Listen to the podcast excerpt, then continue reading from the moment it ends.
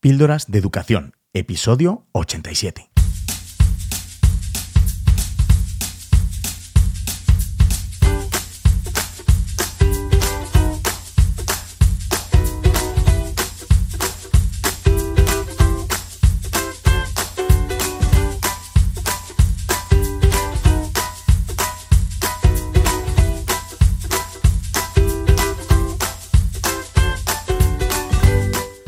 Estás escuchando Píldoras de Educación, un podcast sobre innovación y cambio educativo. Yo soy David Santos, soy maestro y director de un colegio público de infantil y primaria. Juntos podemos mejorar nuestra práctica educativa un poco cada día. ¿Me acompañas?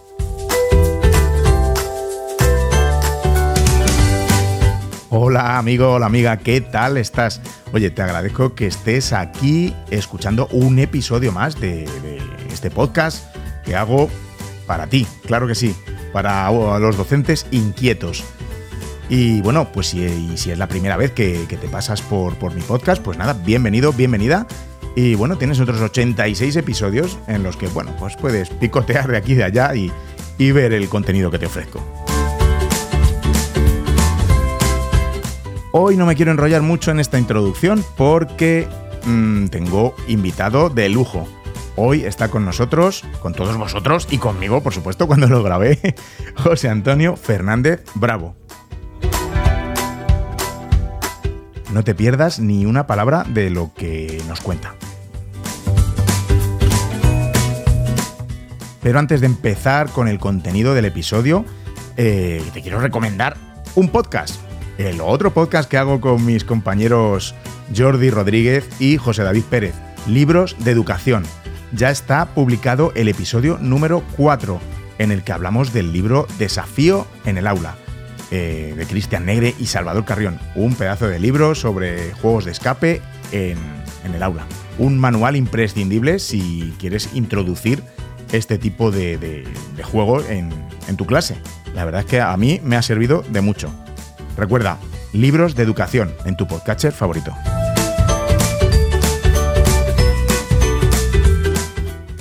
Y bueno, pues eh, vamos con José Antonio Fernández Bravo, que, mm, bueno, tengo aquí eh, escrito um, su, biografía, no son su biografía, no quién es, qué hace, qué tiene, y es impresionante, ¿no? Porque, bueno, José Antonio eh, es docente y escribe e investiga sobre educación y aprendizaje de las matemáticas. Es doctor en ciencias de la educación por la especialidad de didáctica, tiene máster en lógica formal, simbólica y matemática, máster de formación en docencia e investigación para la educación superior, máster en diseño educacional, experto en gestión, administración y dirección de centros educativos, licenciado en filosofía, lógica, simbólica y matemática, diplomado en magisterio, profesor de educación infantil, primaria, secundaria. Eh, bueno, en fin, me podría tirar aquí leyendo esto mm, medio podcast. Eh, tiene varios premios también. Eh, pero bueno, lo importante, lo importante es que le escuches y que, bueno, pues que si no has visto los vídeos, eh, por ejemplo, de BBVA o, o, bueno, que te pases por su, por su página web, eh, Centro Pedagógico Fernández Bravo, y que mires ahí todo lo que tiene publicado, todos sus libros, que, que bueno, a mí me han cambiado mi vida educativa, literalmente.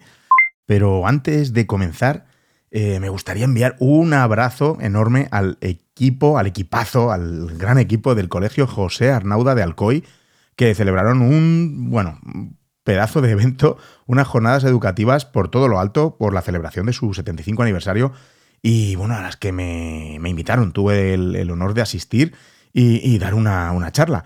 Me lo he pasado genial, me he sentido muy arropado por el equipo, he estado súper a gusto, con una organización impecable, Vamos, parece mentira que, sea la primera vez que organizan un evento así, que eso es lo que me, lo que me decían. Y, pero vamos, he estado súper, súper bien. He aprendido muchísimo de ponentes de la talla de Rosaliarte, Paula Tenca, Paula Serrano, Manu Velasco y el gran José María Toro.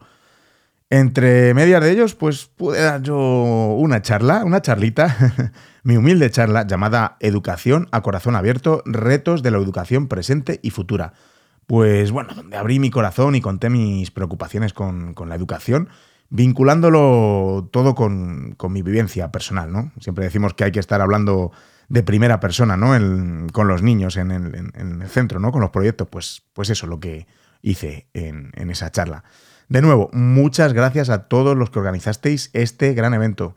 De verdad, que, no me he podido sentir más a gusto. La acogida, el acompañamiento y, bueno, todo el fin de semana en general ha sido una verdadera experiencia de aprendizaje para mí. Y lo más importante de todo es mm, la calidad humana de todos con los que tuve la ocasión de compartir eh, ratitos y comida.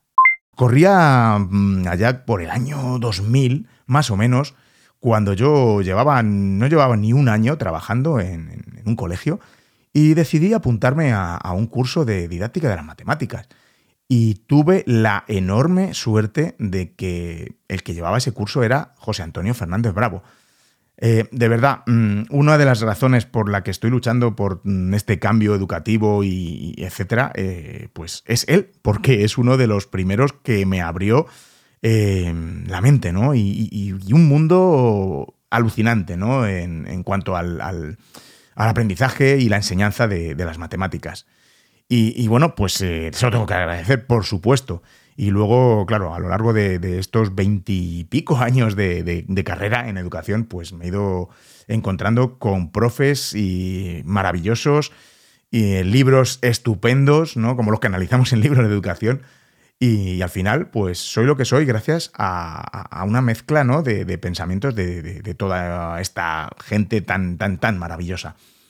Entonces, eh, nada, yo aquí te dejo con la entrevista que le he hecho a. bueno, no me gusta llamar entrevista, pues una, es una charla.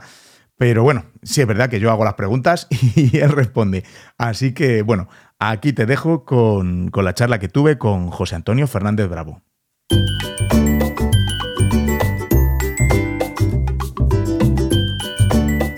Píldoras de educación con David Santos porque otra educación es posible. Bueno, don José Antonio Fernández Bravo, bienvenido a Píldora de Educación. Y oye, gracias por acceder a charlar aquí un ratito en este espacio. Un placer tenerte por aquí. Muchas gracias. El placer ya sabes que es mío, David. bueno, mm, lo hemos conseguido. Después de unos pequeños problemas técnicos que hemos tenido, mm, aquí estamos hablando, que es lo importante. Y bueno, Primera pregunta, que bueno, que ya en la intro te he presentado y eso, pero bueno, me gusta que, los invitados se definan un poco, ¿no? Eh, ¿Quién es José Antonio Fernández Bravo? Bueno, José Antonio Fernández Bravo es una persona muy inquieta por la educación, ¿eh? porque ya desde pequeño, desde muy pequeño, lo que realmente quería ser es maestro, ¿no?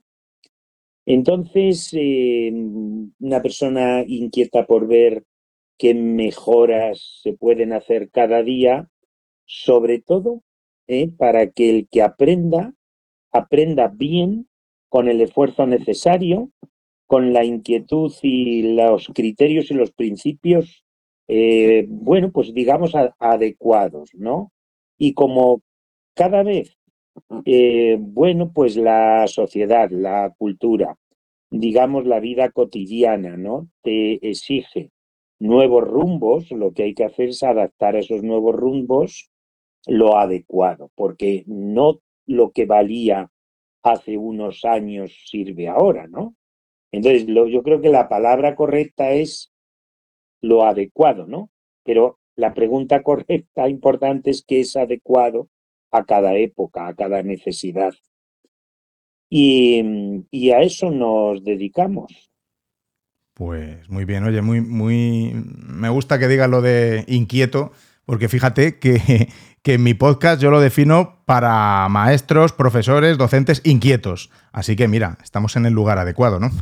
Una cosilla, estabas diciendo que hay que adaptarse, que, bueno, no sé si es, bueno, estamos en un mundo en el que vamos un poco a lo loco, vamos con prisas, vamos con la lengua afuera, de acá para allá, nuestras clases, que, uy, que no llego a dar los contenidos, que muchas veces que vamos ahí a piñón fijo, y yo creo que se nos olvida un poco lo, esencial, ¿no? Que es eh, eh, parar un poco, observar y escuchar, que ya te, ya te he oído a ti muchas veces eh, la importancia ¿no? de esto de la, de la, escucha. ¿Sabemos en general escuchar a nuestros alumnos, José Antonio? ¿Por qué es tan importante? Bueno, vamos a ver, yo no sé si sabemos.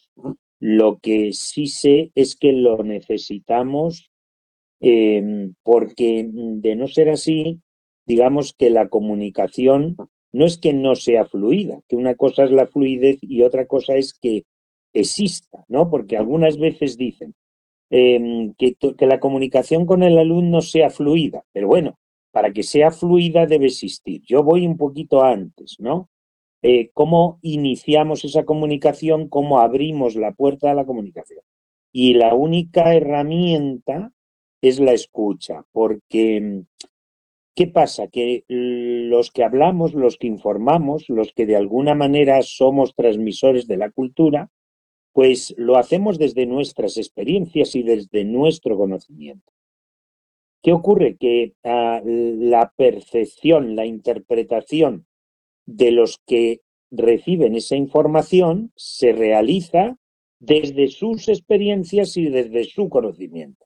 A veces no convergen las experiencias y el conocimiento que tiene el emisor y el receptor, con lo cual no hay comunicación. Entonces, ¿qué pasa? Que cuando las experiencias, como sucede en nuestro caso de adulto y de, de niños principalmente, ¿no? De niñas, por supuesto, eh, las experiencias no, no son parecidas. Quiere decir que ellos viven en su mundo y nosotros en el mundo de los maestros. Em, lo que tenemos que hacer para que la comunicación exista es que al menos uno de esas dos personas em, se adapte a las experiencias del otro. Y evidentemente algunos creemos que lo mejor es que los alumnos se adapten a las nuestras. ¿eh? Como ellos no lo van a poder hacer, aunque lo intenten, que algunos los hay muy buenos, ¿eh? pues no hay comunicación. ¿Cuál es, qué es a mi juicio lo que más representa lo que estoy eh, diciendo, lo que estamos hablando? Pues la escucha.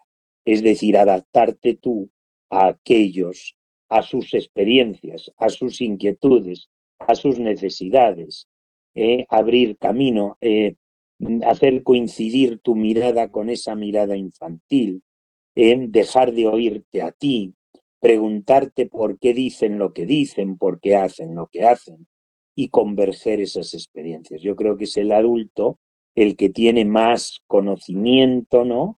Para poder hacerlo, para poder contar con el que aprende.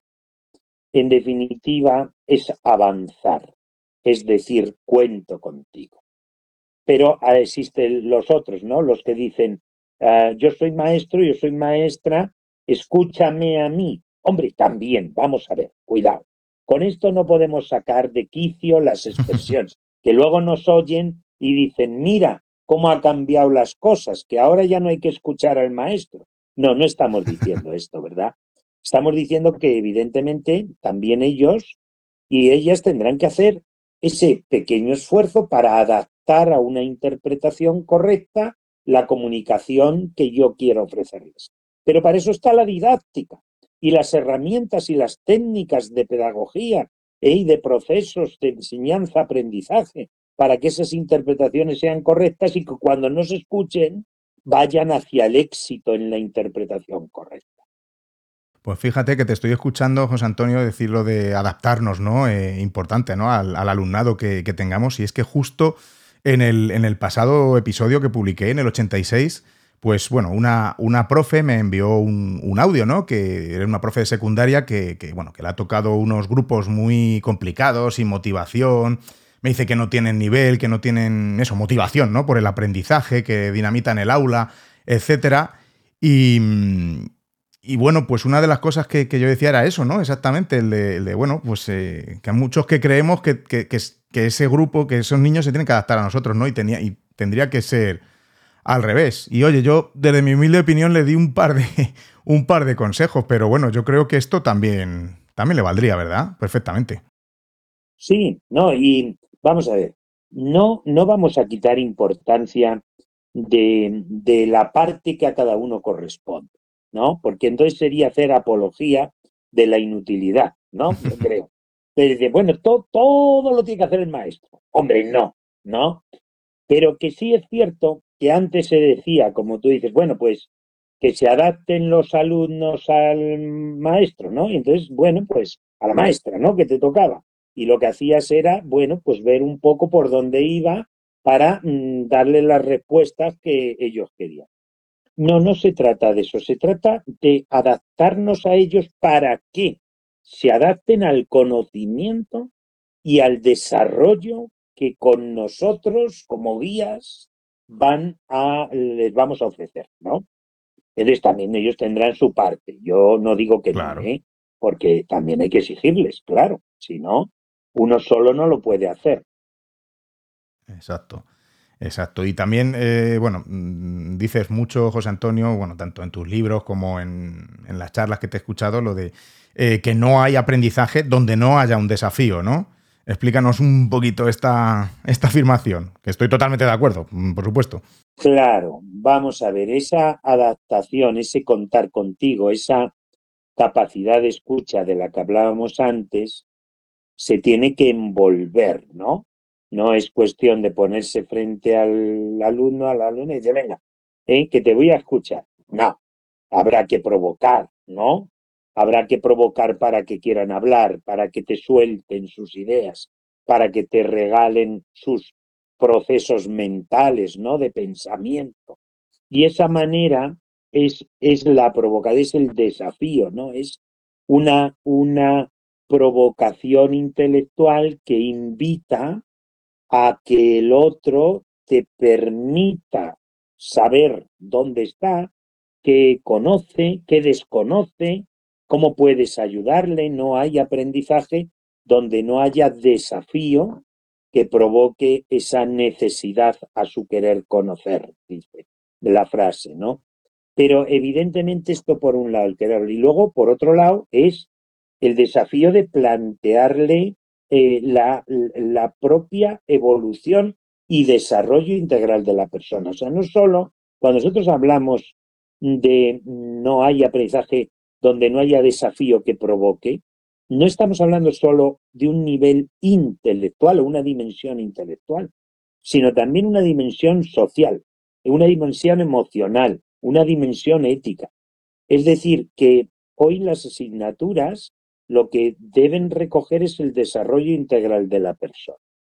Cuando hablo de desafiar, de provocar, es de invitar al otro a querer hacer, a atreverse a ello. Por eso muchas veces uno de los consejos más grandes que les damos a los padres y a los maestros, pero sobre todo a los padres, no más, cuando dicen, ¿qué tengo que hacer? Digo, déjale hacer, ¿no? Es que se quiere subir a la nevera, es que quiere abrir la nevera. Digo, déjale hacer, déjale porque ese desafío le va a permitir generar unas estrategias. Entonces vamos a ver con, e, con ese dejar hacer qué, qué, qué, qué se le ocurre, a qué puede coger y qué no, dónde está el peligro y qué puede pasar según las distintas estrategias. Hay una valoración personal, ¿eh? hay unas consecuencias de las decisiones tomadas. ¿Por qué no tomamos solo ese pequeñito desafío como una posibilidad de aprendizaje y una gran situación de aprendizaje? ¿Por qué no valoramos las propuestas? ¿Por qué no valoramos alternativas? ¿Por qué no tiene que ser solo la que tú dices? No, esa no, no te subas que te caes. Contra, pues ya, ya has cortado toda iniciativa. Venga, vamos a hablarlo. ¿Qué quieres hacer? ¿Quieres abrir la nevera? Sí. ¿Y que llegas? No. ¿Y qué puedes hacer para subir la nevera? Me subo en la silla. ¿Puedes subirte en la silla? Eh, ¿Llegas a subirte la silla? No. Entonces dice, pues entonces tú me coges y yo, eh, bueno, pues déjale que valore alternativas, que valoremos juntos las decisiones que se toman, cuáles son correctas, cuáles son incorrectas. Ojo, porque no hay que dar por válido todo lo que se le ocurra, sino estudiarlo, valorarlo y mm, eh, de, alguna manera educarlo, ¿no? Que es, yo creo que la educación va mm, a, aceptar las consecuencias de las decisiones que hemos tomado cuando se han valorado. Y si se ha caído, pues no pasa nada, ya estás tú para cogerle y dices, ¿ves cómo te caes? Sí, bueno, pues ¿quieres caerte otra vez? No. ¿Qué se te ocurre para no caerte? O sea, conviértelo en una situación de aprendizaje. Bueno, esto es algo que se me ha ocurrido así. Sí, ¿eh? pero. Pues estamos hablando, pero, pero que lo podemos llevar a cualquier, a cualquier otra situación. Pero es que a mí, con todo esto que estás contando y esta situación que no, que te acabas de, inventar, digamos, a mí me suena mucho a, al, rol ¿no? del profe, que, del profesor, la profesora que, tiene que tomar hoy en día en la educación y metodologías activas. No sé qué piensas de ello. Es que me lo has dejado ahí votando. bueno, eso es, ¿no? Una metodología activa es ese dejar hacer, ¿no? Ese, permitir que ellos conquisten, que ellos construyan, ¿no? que ellos eh, valoren. Pero también la metodología activa, como decía, tiene a su validez en tanto el, el protagonista es el que el alumno, el niño, la niña, el adolescente, el que estudiante es igual. Y ese protagonismo implica también la aceptación de las consecuencias que se derivan de las decisiones que se toman. Es decir, no sería, no es bueno todo lo que sale bien. ¿eh? A veces hay cosas que salen mal y somos conscientes de ello y las asumimos y las aceptamos y entonces tomamos por alternativa otra vía de acceso que nunca se nos hubiera ocurrido. La responsabilidad de las decisiones que se toman es también prioritario en una metodología activa, es decir, el dejar hacer. ¿eh? Pues algunos creen que eh, por el hecho de hablar ya de metodologías activas ya es un camino de rosas, hmm. donde el alumno ya va a aprender porque le dejo unos materiales para que manipule. No, hay que desafiar, hay que provocar, hay que preparar las clases muy bien, ¿eh? hay que ajustar el control del error. ¿Qué pasa si el alumno no consigue con éxito em, aquella propuesta que en inicio nosotros esperábamos? ¿Eh? bueno, pues tenemos otras alternativas, otras propuestas, que debe asumirse desde la responsabilidad del que lo hace que en este caso es el que conquista, pero guiado siempre desde la responsabilidad del que enseña. Esa es la medida. La medida del avance en una metodología activa es el control del error personal y propio, es decir, la autocorrección. Me parece, vamos, muy aclarador todo lo, que nos estás contando. Además, que luego se forman unas, unas, eh, unas dicotomías muy, o unos, unos debates como muy, muy tontos, ¿no? Muy estériles de que se, o, si, o estás a favor de metodologías activas o es que, o, todo lo contrario, ¿no? O, estamos a favor del esfuerzo o hace metodología. O sea, no, entiendo esas, esos, em, esos debates, ¿no? Estériles que se forman muchas veces por las redes, ¿verdad? Es como mm, el hacer una metodología activa o el divertirse en la clase incluso no, no implica que no nos esforcemos. No, no entiendo por qué hay que elegir una u otra. Por supuesto. ¿Sabes qué pasa, David? Que, bueno, a mi juicio, ¿verdad? Yo, em, como tú me estás haciendo a mí la entrevista, yo digo lo que, pienso, no lo que piensan los demás, sino sería, Exacto. ¿verdad? Absurdo. Dice, oye, mira, estamos haciendo la entrevista a José Antonio, pero me dice lo que piensan los demás. Y digo, hombre, pues para eso les llamamos, les llamamos a ellos, ¿no? Sí, yo, yo, vamos, estoy totalmente de acuerdo que efectivamente se entra eh, a veces en esas dicotomías, pero vamos a ver, este, em, mm, yo te, te digo que hay muchas, muchas brujas disfrazadas de hada, muchas brujas disfrazadas de hada. Y hoy hay, mm, bueno, pues como en todo, mucho populismo, ¿no? Hay mucha vulgaridad. Eh, la palabra vulgaridad es triste para mí dentro de eh, temas profesionales, ¿no? Porque yo estoy seguro que soy vulgar en muchas cosas que no entiendo, pero desde luego intento no ser nada vulgar en la profesión que me acompaña en el desempeño de mi función, en este caso docente. ¿no? Y hay mucha vulgaridad, hay muchos blogs, muchas de WhatsApp, mira tía, mira tío, cómo me he encontrado, no hay ninguna realidad científica que soporte eso y mm, bueno, pues se aplica. Y con tal de decir metodología activa, pues ya lo tenemos todo hecho. Tú has dicho algo importante, decir, y que habría que incluso subrayar, ¿no? En, esa, en ese lenguaje. Mm, todo todo, absolutamente todo, puede ser adecuado y bien utilizado. Y todo absolutamente todo mal utilizado puede ser el desastre más grande. ¿eh? Exacto. Entonces, yo ah, he visto a gente disfrutar con una pizarra y una tiza y los he visto disfrutar. Entonces, lo que hay que preguntarse no es lo que hace el que enseña, sino lo que siente el que aprende. Y eso, eso sería la medida de la validez de la técnica, método o metodología que tú desempeñas. Entonces, yo que soy más grande porque yo te digo, mira, David, que yo utilizo metodologías activas. Bueno, pues tú vas a mi clase y les preguntas a los niños, a las niñas, oye, ¿cómo sentís? Y ellos dicen, pues nos aburrimos mucho, nos hace tocar mucho unas cosas de madera, se nos caen todas, no nos deja jugar, eh, es un aburrimiento, yo me quedo sin fichas, Jaime coge todas. Eh, yo digo, pues macho, mm, ¿qué, está, ¿qué estamos haciendo? Pues una metodología activa. Ahora, yo cojo una pizarra, cojo una tiza, pongo un número, les digo que veis, les hago cinco preguntas, esas preguntas les estimulan, les desafían, provoco el diálogo, genero entre ellos alternativas contrarias, les enfrento esas alternativas para que aporten argumentos, el argumento es una conexión de pensamientos, abre la comunicación entre ellos, se sienten bien, llegamos a conclusiones juntos. Oye, yo he utilizado un número y una pizarra. Y cuando terminan la clase y les preguntan, oye, ¿cómo te has sentido? Ha molado que te pasas. Y Javier me lo ha dicho, pero yo lo he descubierto porque el otro, cuando ha dicho que era un número mayor, tenía que ser que terminara en cero, porque era la única posibilidad. A ver si podemos jugar mañana a esto, ¿no? ¿Qué, qué es metodología activa? Entonces envolvemos las cosas. Yo, yo, yo creo que esto que hemos dicho podría ser un bonito titular, ¿no?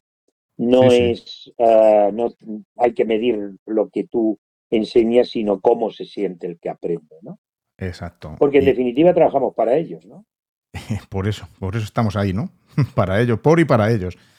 Y mira, alguna vez lo he dicho también por aquí, por, por mi podcast, ¿no? Que eh, yo, bueno, un enfoque que, a mí particularmente me gusta mucho, ¿no? Y que, saco bastante rédito de él es el, aprendizaje basado en proyectos.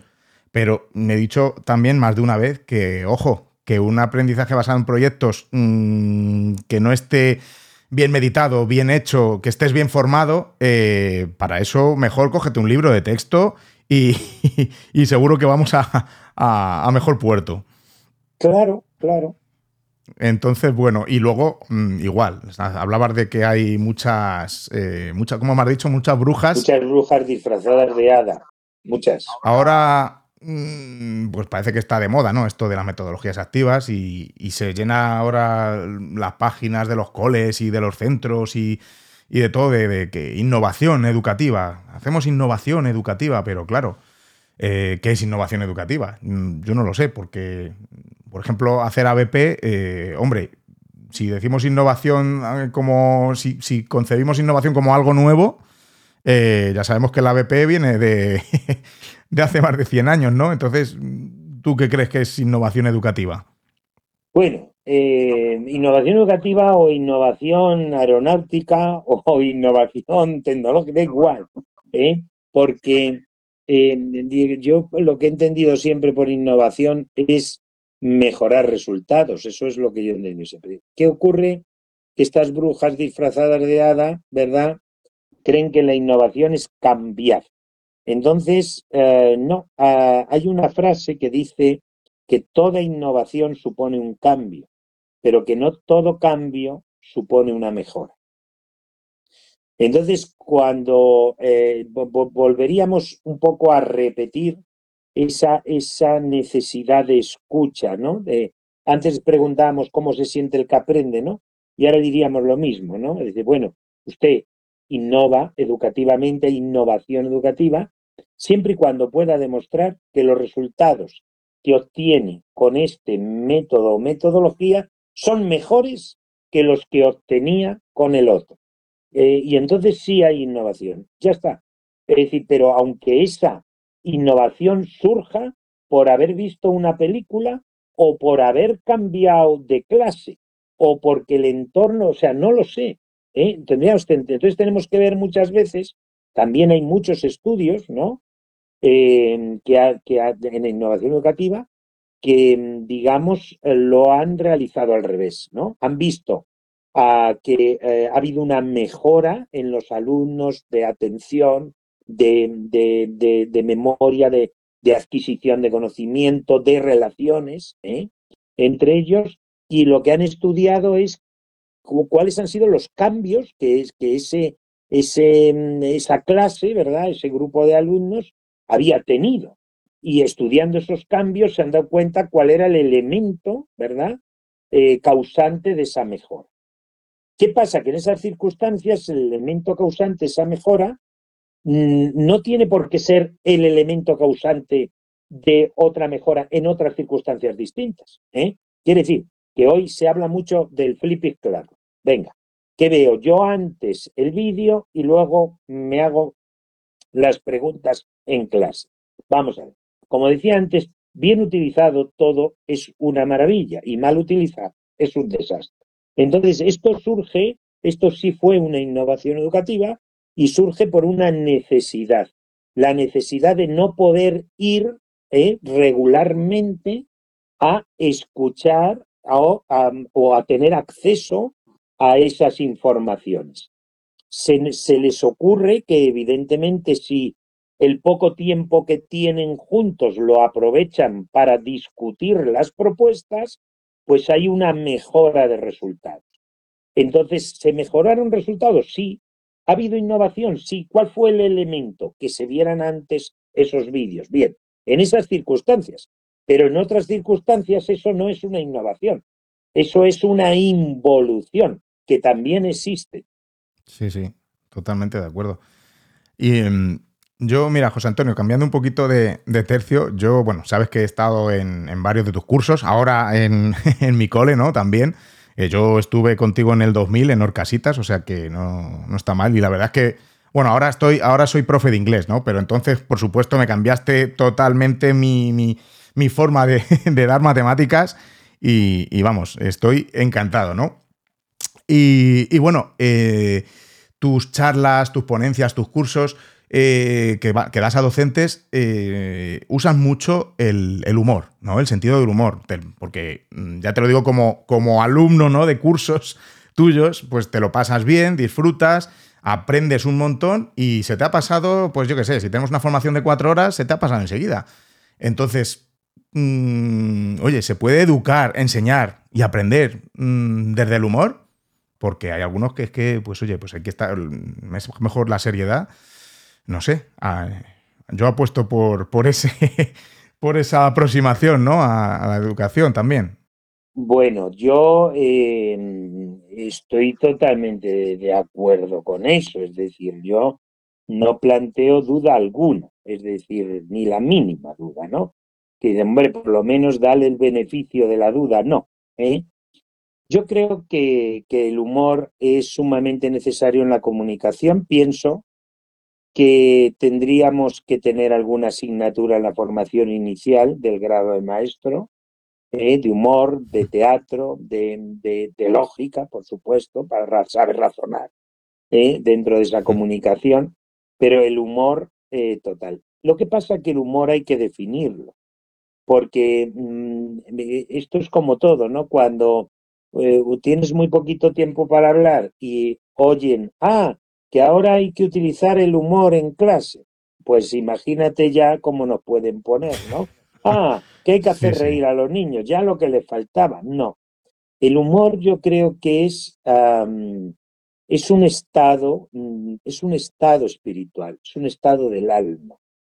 Es un estado del alma con el que conectas o no conectas, nada más. Humor no implica contar un chiste, humor no implica ah, hacer una broma. Puede, puede una broma generar humor, pero también puede molestar. Por eso, muchas personas que ven en el chiste el humor o en la broma el, el humor, cuando intentan imitarte, pues se caen con todo el equipo, porque eso no es humor. Eh, humor es tener en cuenta al otro, Humor es abrazarle para decir estoy contigo.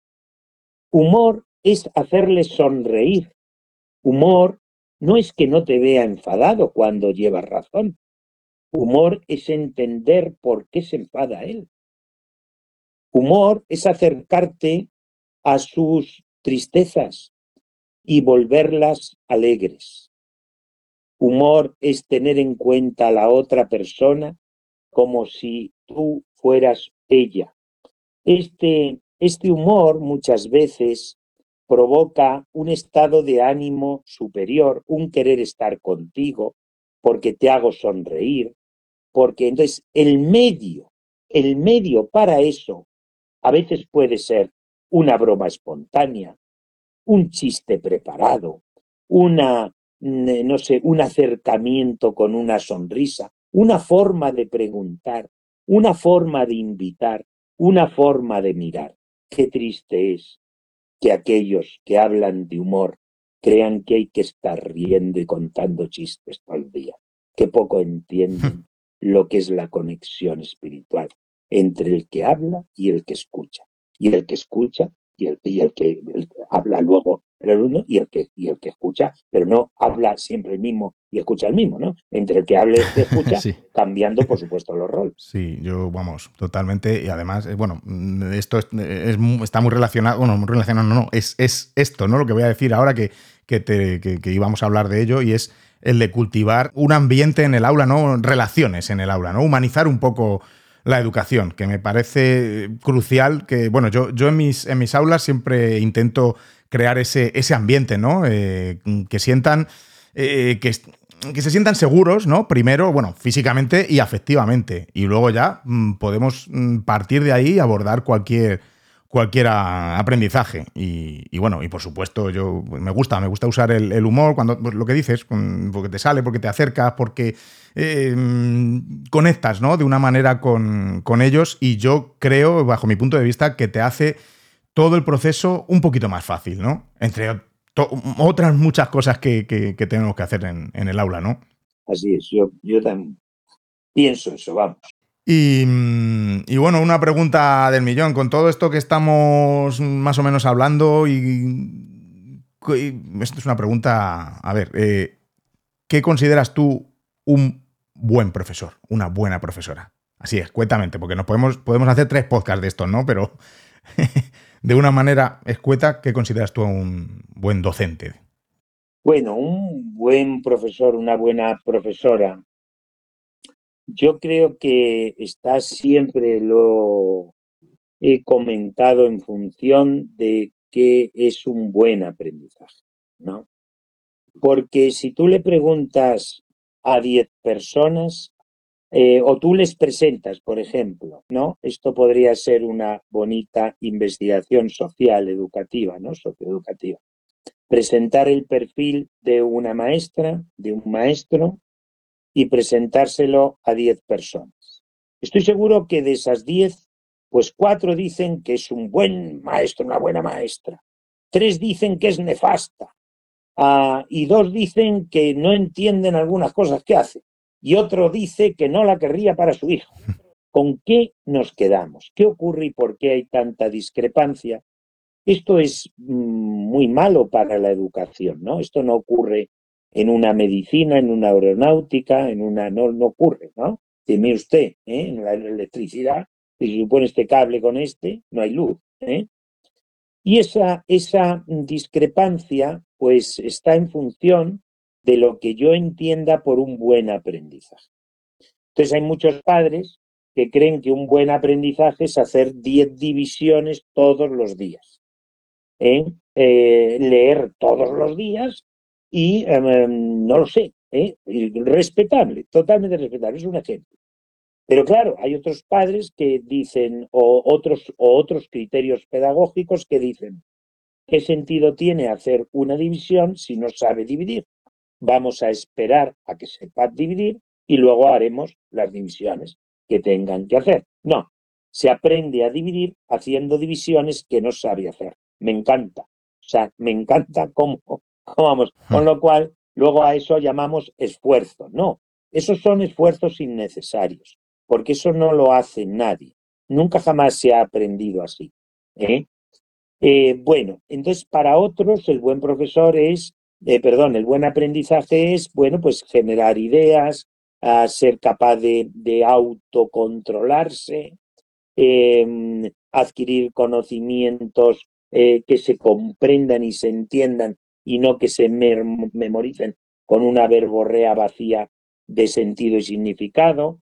Entonces, ¿qué es un buen profesor? Pues aquel que genera un buen aprendizaje.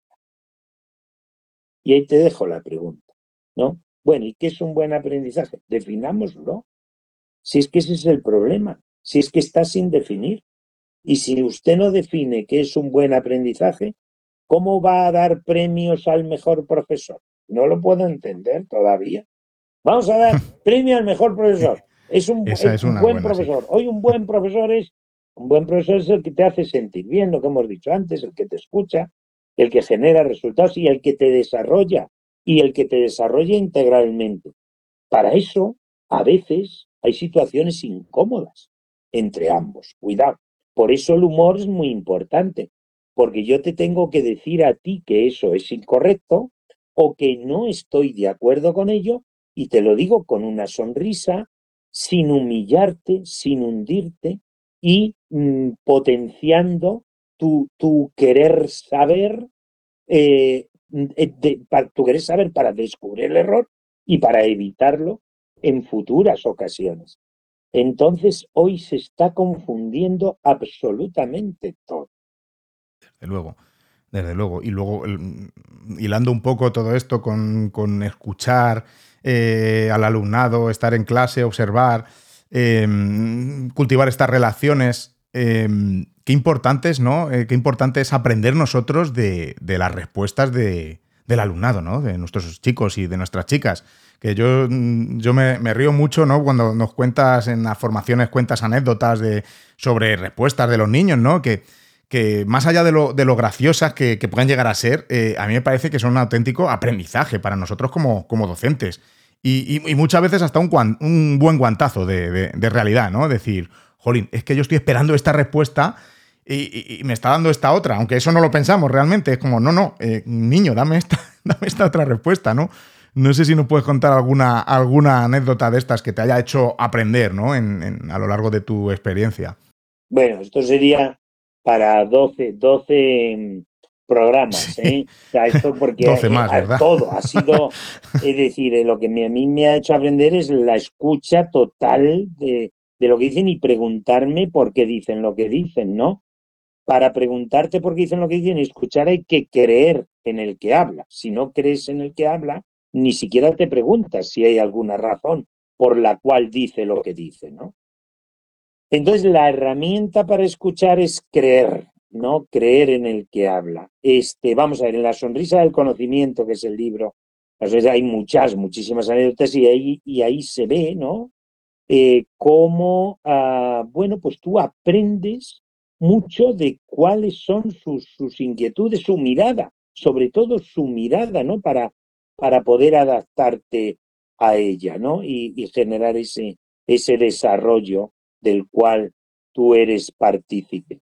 Entonces existen miles, David, miles, miles. En, en el cuaderno de viaje de un maestro, en el vídeo de Aprendemos Juntos, en el BBVA, pues ahí son dos horas de, de, anécdotas que, que te, te, dicen, no te lo digo por si alguien quiere bueno, pues meterse en ese, en ese mundo, ¿no? Lo dejaremos en, lo dejaremos en las notas del, episodio. Una que, se me, que se me ocurre, sí, muy representativa, sí, miles, ¿eh? de verdad que, que ahora mismo es imposible coger. Yo recuerdo una vez que, mm, bueno, pues yo le decía a, a un niño, era un niño, ¿no? Era un niño, no recuerdo cómo se, llama, cómo se, llamaba ya, pero... Y le decía, Ah, ¿qué, ¿qué número es? Y me decía siete. Y le enseñaba el dos y me decía siete. Y le enseñaba el uno y me decía siete. Entonces yo mm, hubiera podido, mm, no sé, eh, dirigirme a él de una manera como habitual, digamos, ¿no? Eh, que dices, venga, céntrate, eh, no digas tonterías, como todos los números van a ser el mismo. no, pero entonces yo me pregunté, ostras, ¿por qué dice siete a números distintos. Entonces le, le presenté una letra. Y la letra me dijo la A o lo que fuera en aquel, ¿eh? Y entonces yo le dije, pero eso es siete. Y me dice, no, siete son los siete, los siete son los siete. Para él los siete eran los números. Entonces, en vez de decir la palabra número, decía la palabra siete.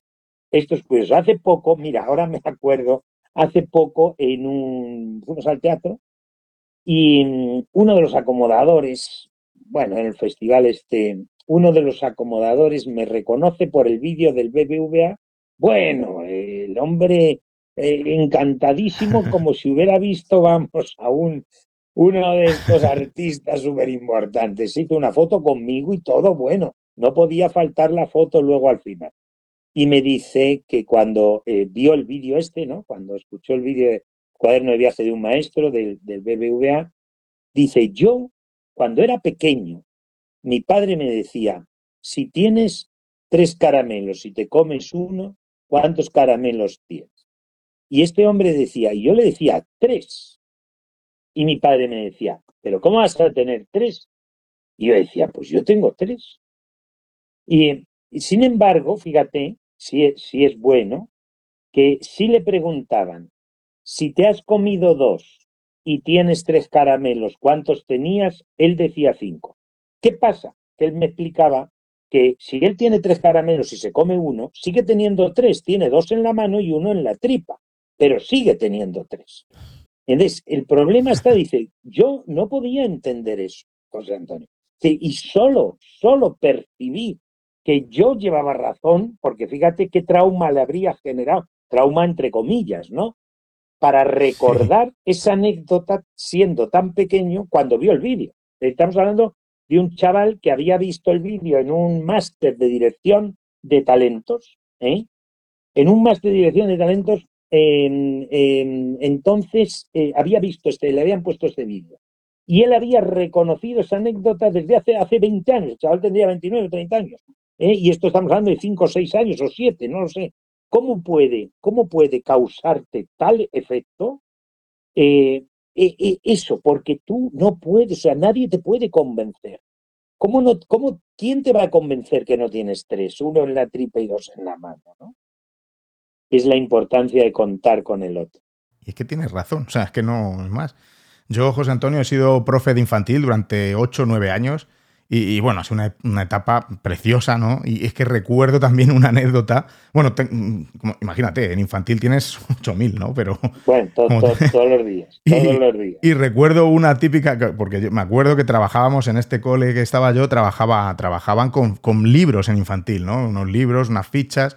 Y entonces llegaba la típica ficha que ponía: dibuja una pelota debajo de la casa.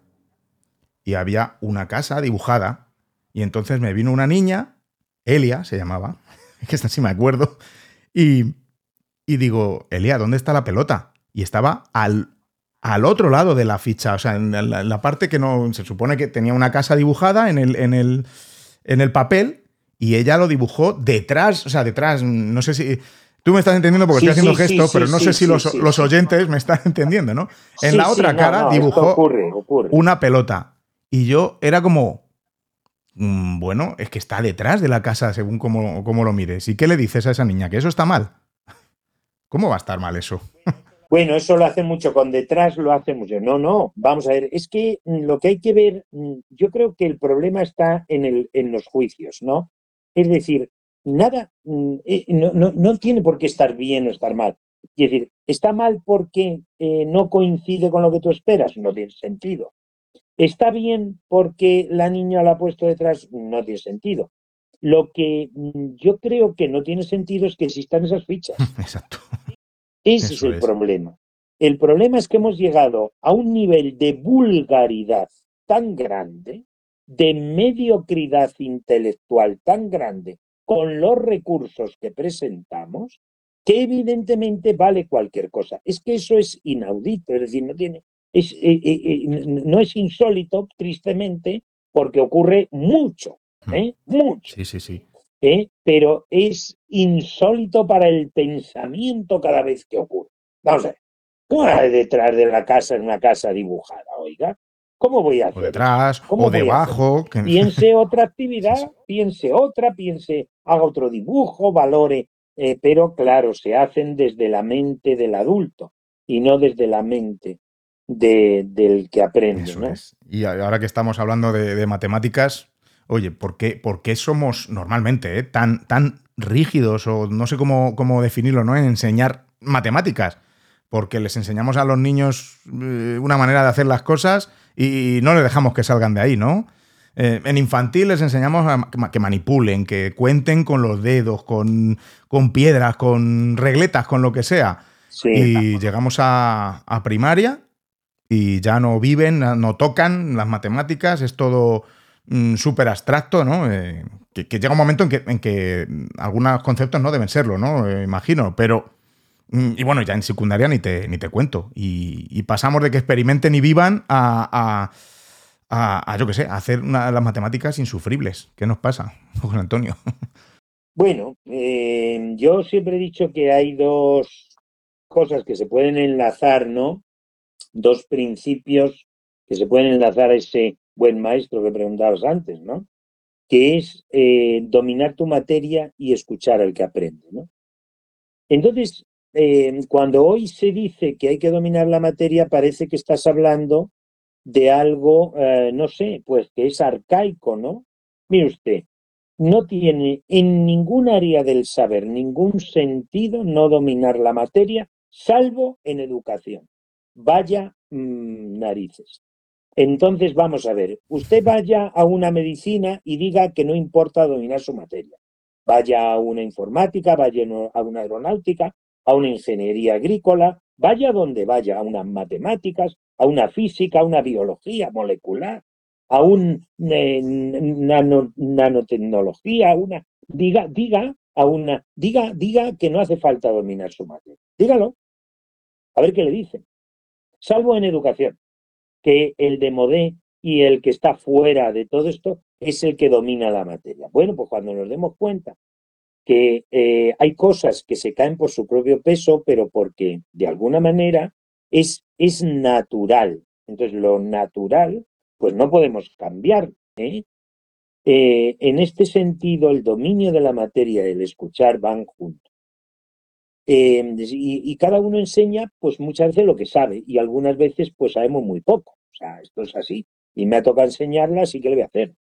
No podemos hacer otra cosa.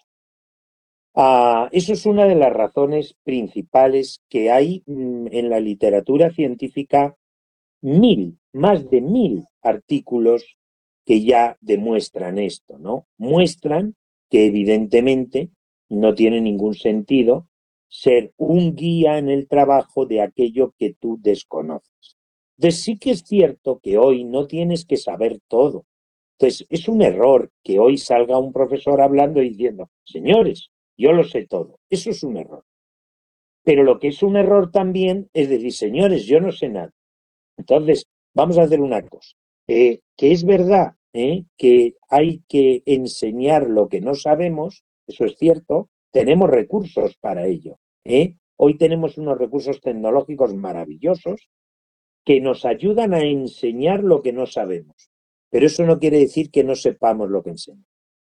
Entonces, hay que atender a eso. Y luego que las matemáticas a cualquier edad pasan por tres niveles y tres estados de pensamiento hasta llegar a la abstracción, que es el nivel en el cual yo puedo hablar de pensamiento matemático. Y esos tres niveles, si te los saltas, esos tres estados, eh, si te los saltas, pues no vas a llegar a ese nivel de abstracción, ¿no? Que es lo que les pasa a muchos a muchos alumnos, a muchos estudiantes, ya sea de primaria, secundaria, da igual. Y el primero es el diálogo, la experimentación. El primero es la experimentación, ¿eh? el segundo es el diálogo, el tercero es la representación y el cuarto ya es la extracción, la aplicación de eso. Pero hay que experimentar, hay que dialogar y hay que representar. Como se empieza por la representación y por la abstracción, pues evidentemente se acabó el diálogo y la experimentación. Pues adiós, adiós ideas. Exacto. Y ya si hablamos de la resolución de problemas, ya tenemos, tenemos, tenemos un gran problema. Podemos hablar muchas Sí, sí, sí. sí, sí, ahora. Bueno, tienes libro, tienes cursos, o sea, máster. Entonces, Pero, pero bueno, es, es, increíble. sobre todo el, comentario este de que, que se dice, ¿no? Que, que, claro, no saben hacer problema porque lo que les falla es eh, que no leen, no leen, no comprenden el problema. No leen. No leen, y lo tienen ahí escrito, no leen, leeros cinco veces, léetelo otra vez, otra vez, pero léete el problema. Y, eso está, eso, esa es buena, ¿verdad? Sí, es buena, pero es falsa. lo, sé, por, por, eso te la lanzo aquí, porque te he escuchado. es buena, pero es falsa. Bueno, José Antonio, yo creo que, vamos a pasar ya, ya te he quitado mucho tiempo. Vamos a pasar al, cuestionario de píldoras de educación que le hago a los invitados. Hacía tiempo que no tenía un invitado, fíjate. No, no he conseguido cuadrar. Esto, esto está, está muy mal la cosa. Pero bueno, vamos a hacer una serie de preguntas. Mm, contestamos de una forma más rápida. y bueno, venga, ahí va.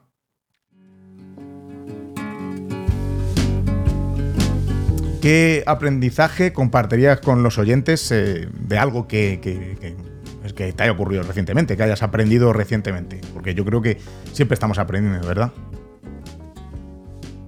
Bueno, pues mm, yo, fíjate, compartiría algo que se ha oído muchas veces, pero que parece ser que se hace poco caso, ¿eh? que nos pongamos más a jugar, a jugar juntos, a compartir ideas juntos. Pero ya no hablo solo de la escuela, que sí, ¿eh? que también, por supuesto. ¿eh? Sea, vamos a dejar ese profe o esa profa que lanza las actividades y yo me siento, sino ¿eh? dialogar juntos, jugar juntos. Pero hablo más ya también de este, ya que me, invitas a ello, padres y madres. ¿eh? Padres y madres, eh, dejémonos de esos entretenimientos aislados y mm, de verdad que, puedo decirles que los niños nos necesitan. Cuando digo niños es niños, niñas, por supuesto. ¿eh? Sí. Vamos a ver, nos necesitan. Y necesitan que estemos no que yo me pongo un rato para ver ya luego cuando veo mis WhatsApp. No funciona. O sea, nos necesitan y a veces sabemos cuándo empezamos, pero no sabemos cuándo terminamos.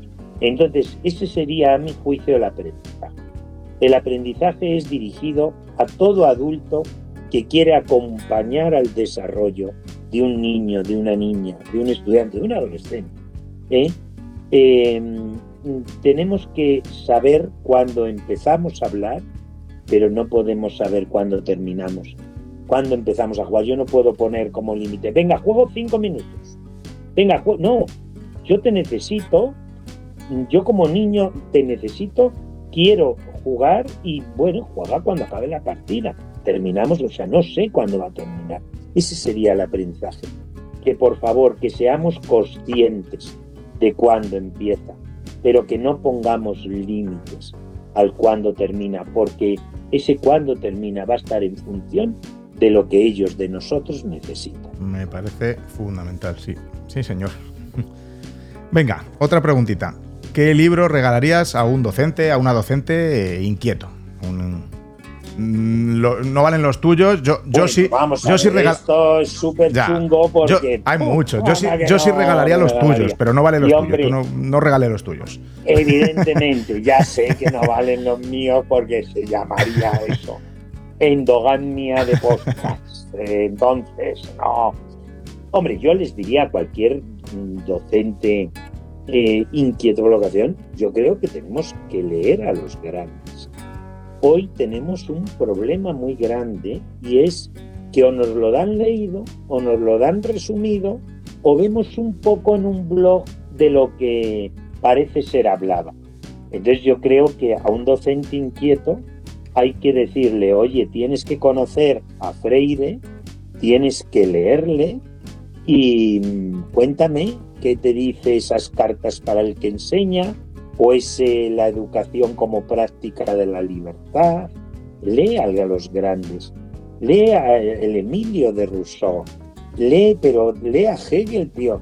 Pero ¿qué nos está pasando? si estamos perdiendo cualquier brinda de posible interpretación personal, porque ya nos lo interpretan los demás. Y más, que yo he leído mucho ¿eh? en algunos, algunos resúmenes de esto que dice, hombre, digo, a ver qué dice este de, del Emilio Rousseau, de yo qué sé, ¿no? El, este, el Freire, o, y, y, ves el resumen y dices, bueno, este no sale del libro, primero. Y segundo, si se lo ha leído y ese es su resumen, me parece respetable.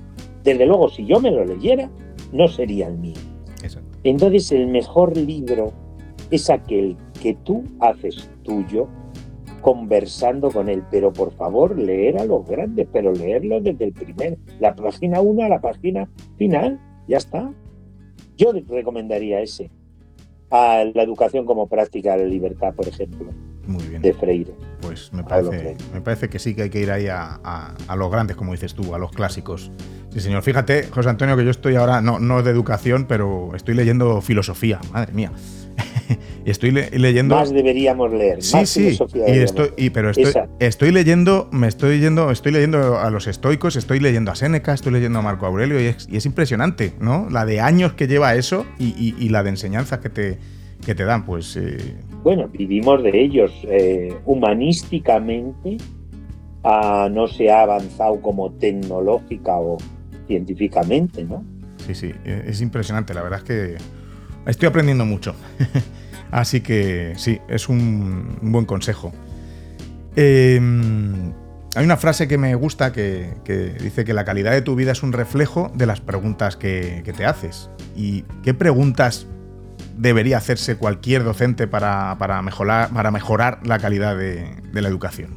Bueno, yo creo que yo es una pregunta que me he hecho siempre, ¿no? Yo pienso que que, bueno, la dejo aquí, que cada uno la coja, ¿no? Si quiere.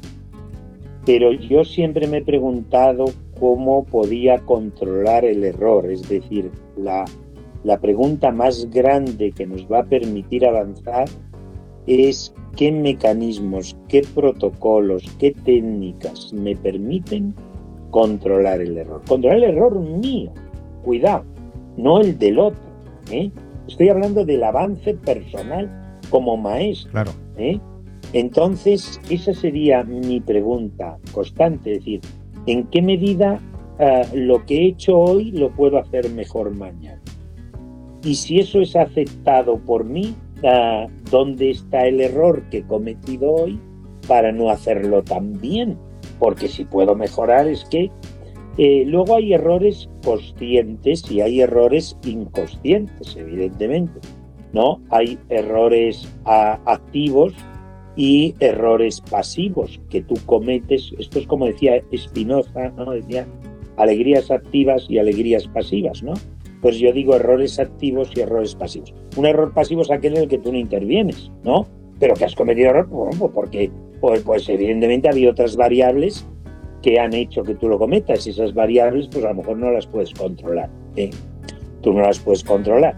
Pero hay unos errores activos, que son aquellos que has cometido tú y que tú puedes controlar.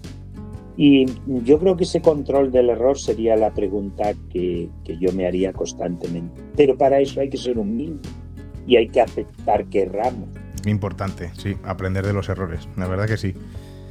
Venga, otra más. Si pudieras regresar eh, a cuando comenzaste, ¿no? A trabajar, ¿qué, ¿Qué harías diferente si, si es que ah, harías algo diferente?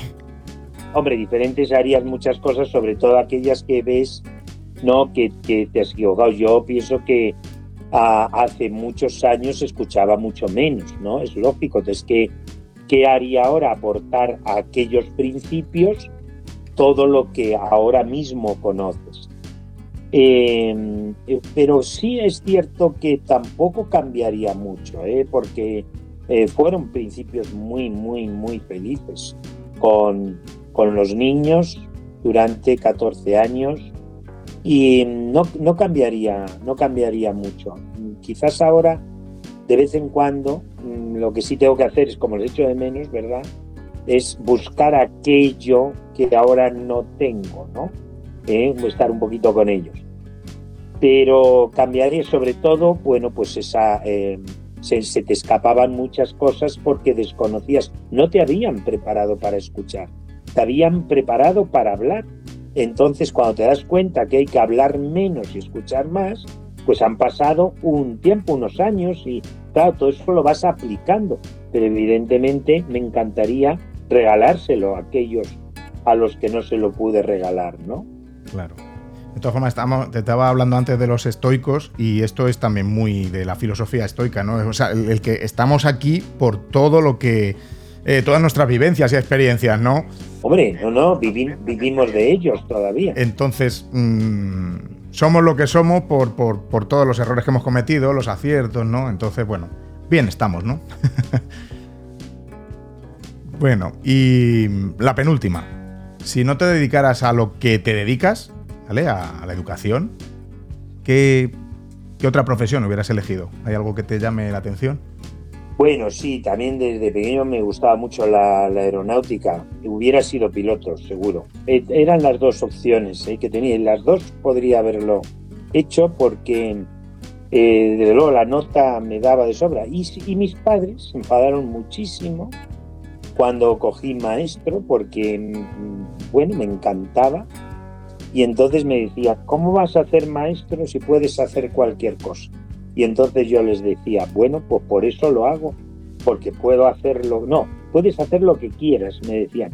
¿Cómo vas a hacer maestro si puedes hacer lo que quieras? Digo, toma, pues eso es lo que quiero, ¿no? Por eso hago lo que quiero, porque lo que quiero es ser maestro. Pero hubiera, hubiera sido, creo que hubiera sido un, buen, un buen me, gusta mucho todo el tema aeronáutico, pero bueno, más, eh, sobre todo avión, ¿eh? sobre todo los aviones.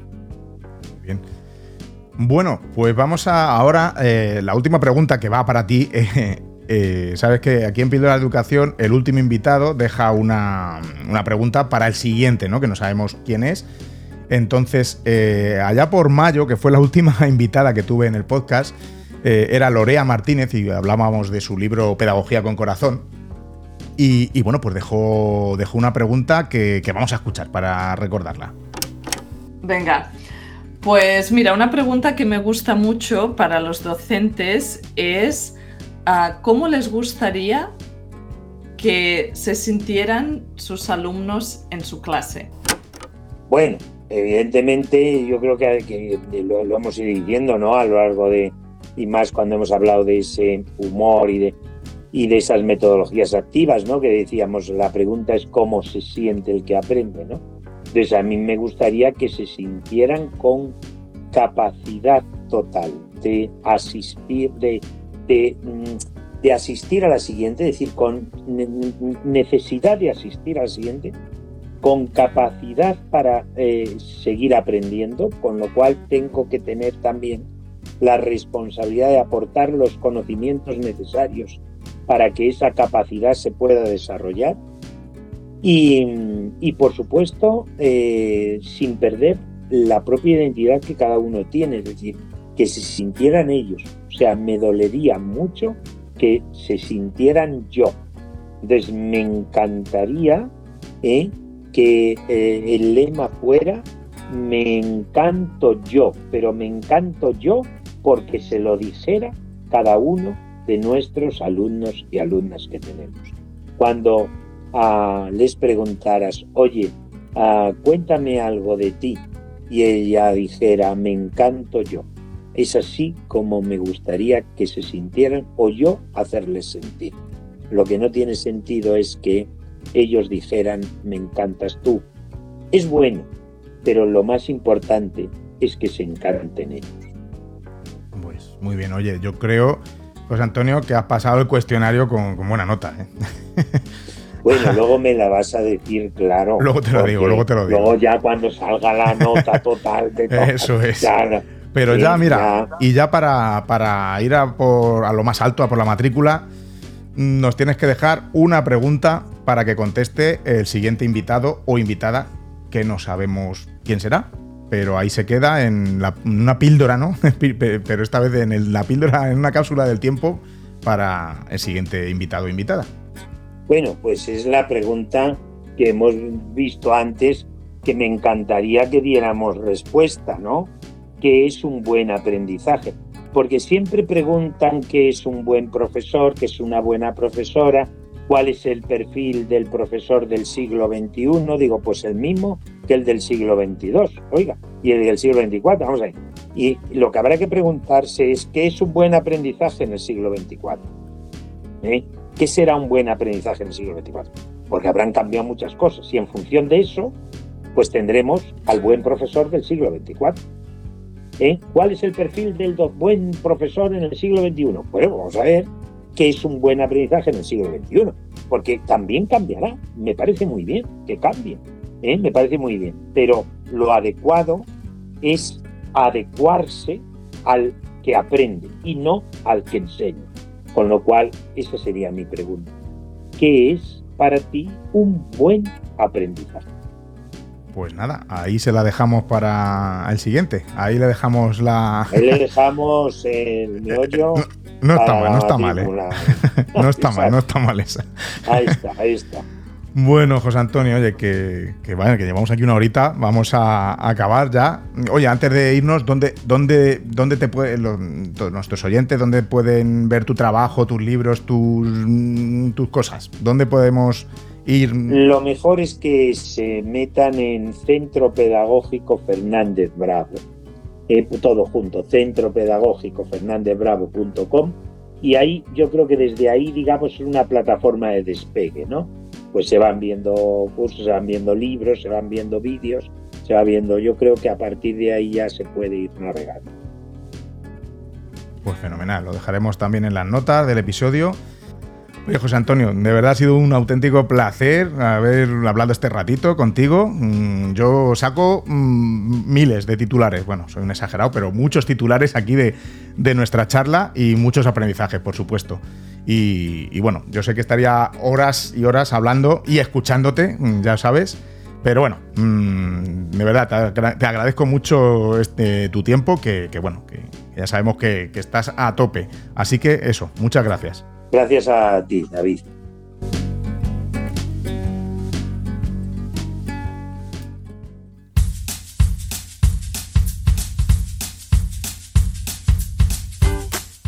Bueno, y hasta aquí el episodio número 87 de Píldoras de Educación.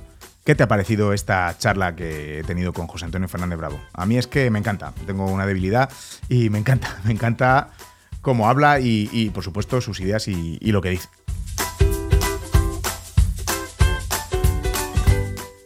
Espero que, te haya gustado, que hayas tomado apuntes y te agradezco muchísimo que llegues hasta el final del episodio y que incluso me estés escuchando ahora mismo.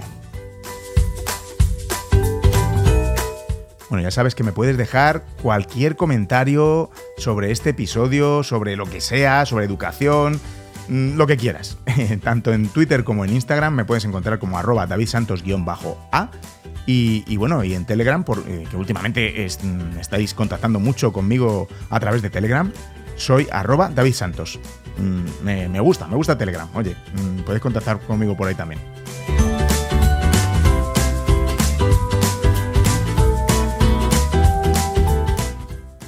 Otro recordatorio, mm, ve por favor a escuchar eh, Libros de Educación, el podcast en el que analizamos libros de educación. Simple.